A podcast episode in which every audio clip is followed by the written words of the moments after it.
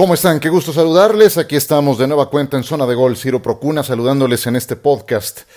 Qué semana tan atractiva la que tenemos en materia de deportes. Y vamos a dedicarle este análisis al clásico del fútbol mexicano, fecha 11, llegó la fecha marcada y en el siguiente bloque hablaremos de fútbol americano, lo que dejó la primera jornada y mi Power Ranking de los 10 mejores equipos de la NFL. Recuerden suscribirse, descargar este podcast. Aquí estaremos al menos una vez por semana con la actualidad del mundo del deporte, especialmente del fútbol soccer y del fútbol americano. A ver, el clásico. Pues este América contra Chivas va a pasar a la historia por la ausencia de aficionados en un torneo como el actual. América llega en el cuarto lugar de la tabla general, Chivas es sexto, pero la realidad es que ninguno de los dos ha sido dominante ni mucho menos en el actual torneo. Cada uno ha cargado con su propia cruz. Chivas ya cambió de entrenador, ya sancionó disciplinariamente a dos de sus jugadores, que les costaron una fortuna, 20 millones, y recién empiezan a encontrar sus mejores resultados. América tiene serios problemas en la defensiva, perdieron a Bruno Valdés, su líder en el cuadro bajo, en todos los juegos, salvo en uno, contra Tijuana, ya hace rato, que anda muy mal han admitido al menos un gol, y eso nos lleva a un gran total de 15 goles en contra en lo que va del torneo. América tiene más goles recibidos que la mayoría y solamente Toluca, Mazatlán, San Luis, Necaxa y los propios Cholos han recibido más goles. 15 son demasiados para llevar apenas 10 encuentros. Entonces, pues en lo dicho, cada uno ha tenido que sortear sus propios demonios durante 10 fechas que llevamos. Pero veamos qué les parece el vaso medio lleno para, para tener otra perspectiva, otro ángulo en este análisis. Chivas ha recuperado a dos de sus jugadores muy importantes, pero muy indisciplinados. Alexis Vega y Uriel Antuna. Es muy importante que estén porque le imprimen un sello diferente al ataque de las Chivas. Velocidad. Antuna debe de ser uno de los jugadores más rápidos de Chivas, junto con Brizuela. Y cuando se combina con, con, el conejo, con Angulo, con el propio Vega, que tiene otra pausa y otras condiciones, pero que también puede ser muy explosivo, pues es una historia diferente.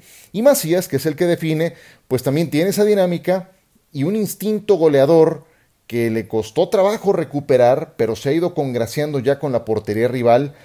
Y creo que esos problemas iniciales estuvieron directamente vinculados con las ausencias que tuvieron. Eh, cuando Chivas fue un hospital, tuvieron que recurrir a gente como Saldívar, o como Sebastián Martínez, un chavito debutante, que no dudo que tengan calidad, pero no es lo mismo, los otros están más cuajados, más en su momento. Y atrás también se han cometido errores graves que terminaron por eh, costar goles y mover de la titularidad a Toño Rodríguez. Yo creo que tiene el carácter y las condiciones para regresar. Ahora es el momento de Gudiño y veremos si le resuelve esas dudas a Víctor Manuel Bucetich en el cuadro bajo. Pero sí quiero subrayar que Chivas con Vega y con Antuna al frente son otra historia. Calidad en la cancha tienen, pero mostraron una gran pobreza de criterio. Mayúsculo mayúsculo cuando eh, dieron motivos para ser sancionados disciplinariamente. Espero que les haya quedado bien aprendida esa lección. Víctor Manuel Bucetich, 805 juegos dirigidos en su carrera, 76 de ellos en liguilla, 30 años de carrera, 14 títulos. Qué rápido se dice, ¿no? En renglón y medio. Un currículum deslumbrante, arrollador Dirigió clásicos regiomontanos y en el balance final eh, fue más triunfador que Tigres. Más allá de los enfrentamientos directos, terminó siendo mejor que los felinos por la cantidad de títulos de liga que conquistó. Pero nunca ha dirigido un clásico nacional. Bucetich habló durante la semana en Fútbol Picante. Recuperamos parte de sus comentarios. Sí, son, al final de cuentas, son tres puntos los que se juegan. Sin embargo, hay, hay muchas otras cosas que que se manejan a su alrededor. Entonces, eh, es el interés de las aficiones, es la pasión que se vive, que se a, a través de tantos años esta, estas confrontaciones. Creo que es una, es una expectativa diferente, por supuesto, porque esto va hacia miles y miles de personas por parte de los dos conjuntos. Eh, Bucetich está, mm, está contento con este nuevo reto que ha presentado su carrera o que se le ha presentado en su carrera en esta etapa eh, de, su trayectoria profesional? Sí, desde luego. Estoy muy contento en tener esta oportunidad en que, a pesar del tiempo que va pasando, entonces seguimos vigente, ya es ganancia, eh, hemos dado resultados en la mayoría de los equipos, eso me ha permitido a lo mejor mantenerme y ser un técnico longevo, jugando con diferentes clubes, que eso es más complicado porque hay que adaptarse, eso me ha hecho... Eh, que siempre donde participe tengo que llegar con las pilas muy bien puestas, tengo que identificar perfectamente bien la problemática de los equipos o, potencializar al máximo lo que es un plantel y eso pues me mantiene activo, me mantiene muy a las vivas y esto me sigue enriqueciendo porque cada día va uno creciendo más, conociendo más, son, siempre son características distintas de los jugadores, de las formas, de los, de los métodos de trabajo que se están implementando. Creo que hay muchas cosas que se van viviendo eh, eh, en cada una de las instituciones. Qué estupendo entrenador es Víctor Manuel. Si lo pudiera definir en dos términos, un triunfador y un gran estabilizador. Esto último en toda la extensión de la palabra. Difícilmente le escuchas una declaración fuera de lugar, un exabrupto, con todo y, la alta tensión que lleva dirigir a los equipos que ha manejado. Su forma de hablar es en la cancha y poco a poco ahí la lleva, va encontrando lo que, lo que busca con el Guadalajara. Miguel Herrera es un estilo diferente, él es de alto voltaje, es un tipo más pasional, lo conocemos muy bien, pero también es un técnico muy trabajador y estupendo, otro triunfador. Y estoy claro, es el ideal para dirigir al América con todo y esas locuras del fuera piojo, ¿no? Eh, este torneo ha sido un verdadero reto para Miguel por la baja de Bruno Valdés, que está fuera para toda la campaña por una lesión, porque Roger Martínez empezó muy bien y ahora se ha diluido, otra vez no aparece, porque Sebastián Córdoba también inició de manera óptima y ahora no anda, le ha tocado visitar la banca, porque el jovencito Juárez también le ha costado ahora que le dieron la responsabilidad de abrir en la defensa, porque en tres partidos no han terminado completos por las expulsiones de Roger, de Richard Sánchez y de Santiago Cáceres, y también por los problemas en la defensa, que lo ha llevado a, Miguel a cambiar el dibujo táctico. Eh, Guillermo Ochoa es de esos jugadores fijos, con experiencia dilatada en su carrera y también en clásicos, y entregó el siguiente punto de vista en relación a estos duelos contra el Guadalajara. Por supuesto que no están pasados de moda números que dices es muy buena estadística para, para el club, que bueno, ojalá la, la podamos aumentar, eh, pero que se haya devaluado para nada. Estuve muchos años fuera de México y, y el primer clásico que me tocó jugar se vivía con la misma intensidad, con la misma pasión y, y bueno, yo creo que para nada, esto, esto continúa, se vive en las casas, se vive la gente ahí apostando entre ella. Eh, esto, esto va a seguir toda la vida. Esto, esto no, no nunca va a pasar de moda un, América Chivas, que es el más importante del país. Sigo pensando que América tiene mejor plantel, pero sus problemas en la defensa los eh, hacen vulnerables. Viñas lleva más tiempo respondiendo, Henry Martín es una garantía, entre estos dos suman 10 goles en el actual torneo. Y con Chivas hemos tenido más inestabilidad, más altibajos, aunque en sus últimos partidos es cuando mejor se han visto. Y sí, yo sé que es un cliché, pero todo puede pasar, pues es la verdad, en un clásico. Desde un juego espectacular hasta que gane el que parece más débil en el papel, hasta que sea un juego muy poco lucidor, sí, muy intenso. Eso sí, creo que se, puede anticipar, todo lo demás es muy difícil de predecirlo. Y, y, aún con que no haya gente en las tribunas, con que vaya a ser un estadio vacío, va a ser un duelo de intensidad máxima. Si hubiera gente en las tribunas, ustedes saben cómo es, Chivas, igual el apoyo de la gente en cualquier lado, en el Distrito Federal es tan querido o más que en el Estadio Jalisco, así es de que esperamos que sea un gran partido, creo que hay ventaja para el América mínima por estar en casa, por el plantel, y por la buena dirección de Miguel Herrera. Veremos y estaremos muy pendientes para comentarlo con todos ustedes en esta zona de gol. Soy Ciro Procuna, hacemos una breve pausa y continuamos con lo que dejó la primera jornada de la NFL y mis 10 mejores equipos tras lo visto en el arranque de la temporada.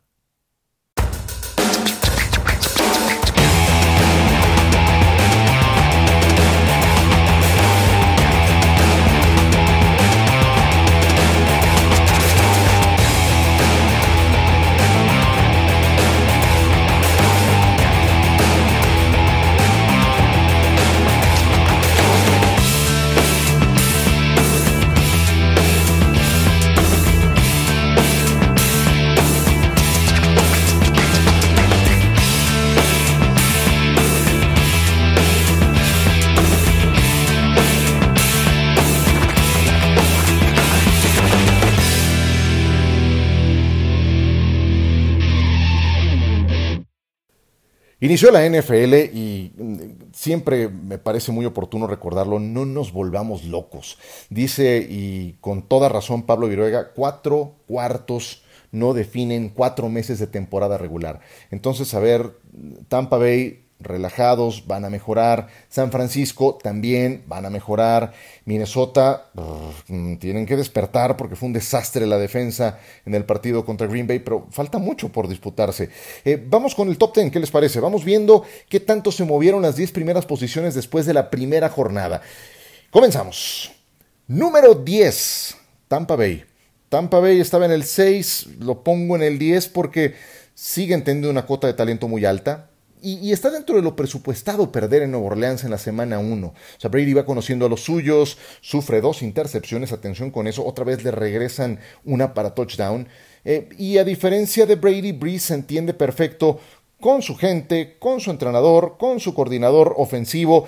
Eh, así es de que Tampa va, a estar un poco mejor, yo no tengo, no tengo la menor duda. Pero si hay una parte que me preocupe, lo llevo diciendo toda la temporada baja, Tampa no tiene buena línea ofensiva y ese va a ser un problema toda la campaña. Atención con eso, porque Brady no se caracteriza por ser un quarterback que, alargue mucho las jugadas, tendrá que ser de lecturas rápidas, lo que le vimos con, con los Patriotas de Nueva Inglaterra en la parte final. Así es de que Tampa número 10. Número 9, Nueva Inglaterra. Sí, los Patriotas. Este equipo sigue teniendo un genio como entrenador, eso no va a cambiar, y a otro genio como coordinador ofensivo. A Cam Newton le diseñaron un sistema para que maximizara sus virtudes y le ganaron a Miami, sin ningún problema en Foxboro. Y a la defensiva, pues le interceptaron tres a Brian Fitzpatrick, que cuando no quiere saber nada, pues hace este tipo de partidos. Ahora van contra Russell Wilson, cambia drásticamente el guion. Pero no deja de sorprenderme cómo siguen sacando jugadores para la defensiva. Tendremos que irnos acostumbrando a nombres como John Simon, como Chase Vinovich, un ala defensiva que trae el número 50, Adrian Phillips, safety, eh, que ahora van a ayudar a esa columna vertebral con los Stephon Gilmore, con los Devin McCourty. En defensiva vuelve a estar Nueva Inglaterra, quién sabe cómo, pero muy sólido. Vamos a verlos ahora con eh, una prueba mucho más exigente que representará Russell Wilson, pero los Pats, pues ahí están, nos tienen acostumbrados a esto. Yo sé que ya no está Brady, pero también están diseñando un sistema en donde Cam pueda eh, coexistir con el equipo de los Patriotas, que son número 9. Número 8, los Bills de Buffalo. No estaban entre los 10 mejores, pero creo que ya se merecen un lugar. Los Jets yo sé que no son una prueba de fuego, ni mucho menos, no son la prueba más exigente, pero hace rato que los Bills vienen entregando buenas sensaciones. Han llegado a playoffs dos de los últimos tres años, su defensa es espectacular, su entrenador es estupendo y su quarterback, su quarterback no es estupendo, a mí sigue sin convencerme Josh Allen, pero tiene una red de protección muy sólida, cada vez más sólida. Entonces, Buffalo vale la pena irlos considerando más en serio, lo ponemos en el número 8. Número 7, San Francisco. Aquí bajaron algunos peldaños. Eh, yo sé que perdieron y que el 7 parece muy, muy favorecedor, pero bueno, son el vigente campeón de la conferencia nacional. No, por un partido vamos a borrarlos de los 10 primeros. Eh, y menos cuando están fastidiados en la posición de receptor abierto. Eh, eso los convierte en un equipo unidireccional. Perdieron a Divo Samuel, eh, Brandon Ayuk es un novato, estaba también lesionado. añadan que no tienen exactamente ese coreback que se puede echar al hombro al equipo. Es funcional, es un administrador de juegos, Jimmy Garoppolo. Arizona los conoce bien, no pudieron contener a Andre Hopkins, que es una amenaza. Por cuota de talento los mantengo entre los mejores 10 a San Francisco, pero no pueden volver a perder, ¿eh? Atención, San Francisco número 7. Número 6, Green Bay. Pues sí, estos no estaban en el top 10, pero si Aaron Rodgers va a jugar de esa manera, tenemos que irlos considerando también entre los mejores. Eh, yo sé lo que dije, pienso y sigo pensando que Minnesota puede hacer algo todavía en esta división. Falta mucho por disputarse, pero bueno, a la vista de los resultados, Green Bay tiene que estar por encima de los Vikings, que ni siquiera aparecen en mi top 10 en esta ocasión. Rodgers lanza cuatro pases de anotación, dos a Davante Adams en Minnesota ante la defensa de los Vikings. Y les digo una cosa, pudieron hacerles más daño, porque en la primera mitad no fueron tan contundentes en la zona roja, así es de que se salvaron de más puntos los vikingos en lo que hubiera sido una derrota más dolorosa todavía. Aaron Jones es una garantía, primer nivel por la vía terrestre. Me preocupa la defensa de Green Bay, que siguen dejando dudas y, no pudieron con San Francisco el año pasado. Entonces, ahí con, una situación volátil en relación a San Francisco, pero bueno, Green Bay escala a los 10 primeros. Número 5, Pittsburgh. Tienen una defensa de campeonato. Lo llevo diciendo todo el año pasado. Con TJ Watt, con Cam Hayward, con Bud Dupree, con Minka Fitzpatrick. Además tienen pedigrí. ¿Qué es eso? Pedigrí, pues no les basta con ganar un partido. Ellos le tiran a ser campeones. Eh, está de regreso Ben Roethlisberger. De inmediato se nota su mano, su experiencia, su colmillo. Ojo con la baja de James Conner. Eh, eso, eso sí me parece importante establecerlo porque no parece ser esa carta más confiable para descargar el juego terrestre por durabilidad hacia el futuro. Pero Pittsburgh tiene que tener un lugar ahí con semejantes perros de presa en la defensa. Número 5, los Steelers. Número 4, Seattle. Nada que no sepamos de Russell Wilson en su presentación ante los Falcons en Atlanta. Qué desastre son los Falcons otra vez. Me preocupa la línea ofensiva. Dos capturas de quarterback a Russell Wilson. Nada más en el primer cuarto. Fuera de eso, pues Chris Carson es un gran apoyo, no nada más en juego terrestre, también en pases cortos. También Greg Olsen, que ojalá no se lesione, ha tenido problemas de ese tipo recientemente. Y a la defensiva, pues Jamal Adams de impacto inmediato, ahí con Bobby Wagner, con KJ Wright, son la base de un equipo que tiene excelentes sensaciones por un quarterback estelar en la persona de Russell Wilson. Seattle, número 4. Número 3, Nueva Orleans.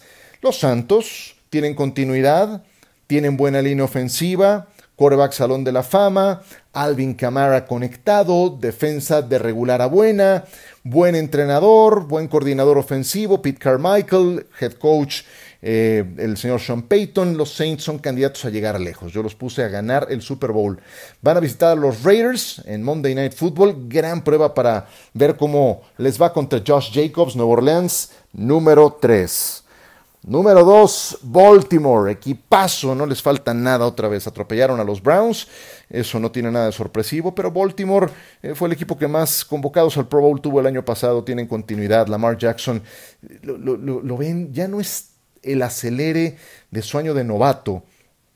No me refiero a aceleración en, las jugadas en las que corre, no, eh, eh, empieza a tomar decisiones y se le ve más pausado, se le ve más con más dominio de la situación, de la escena.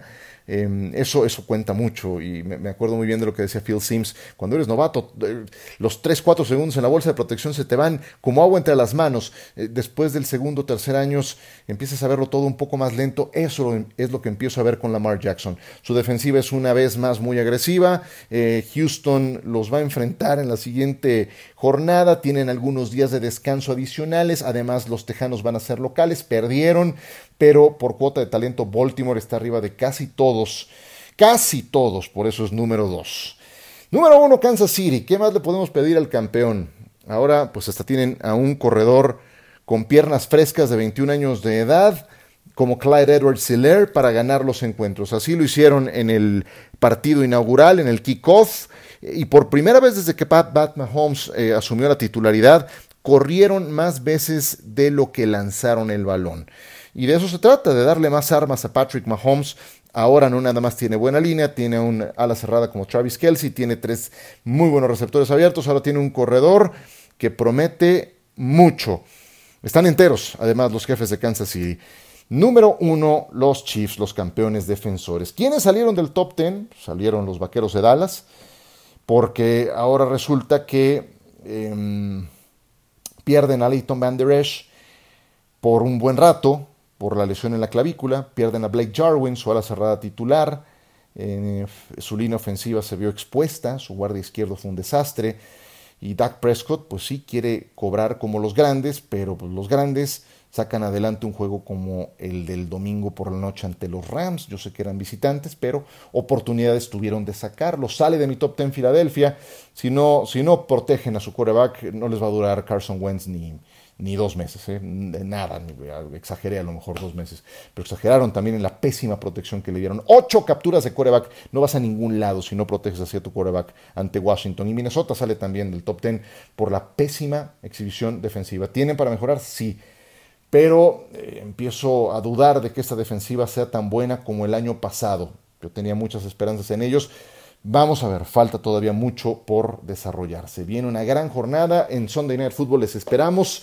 Eh, ahí estaremos con Pablo Viruega y con John Sutcliffe transmitiendo a las 7 de la noche el duelo entre Seattle y los Patriotas de Nueva Inglaterra. ¿Se acuerdan de aquel Super Bowl? Bueno, sí, se reencuentran Belichick y Russell Wilson, Pete Carroll, en fin, juegazo para el Sunday Night Football, el segundo de esta temporada. Con eso me despido. Gracias por su compañía, Ciro Procuna, en esta zona de gol. Hasta la próxima.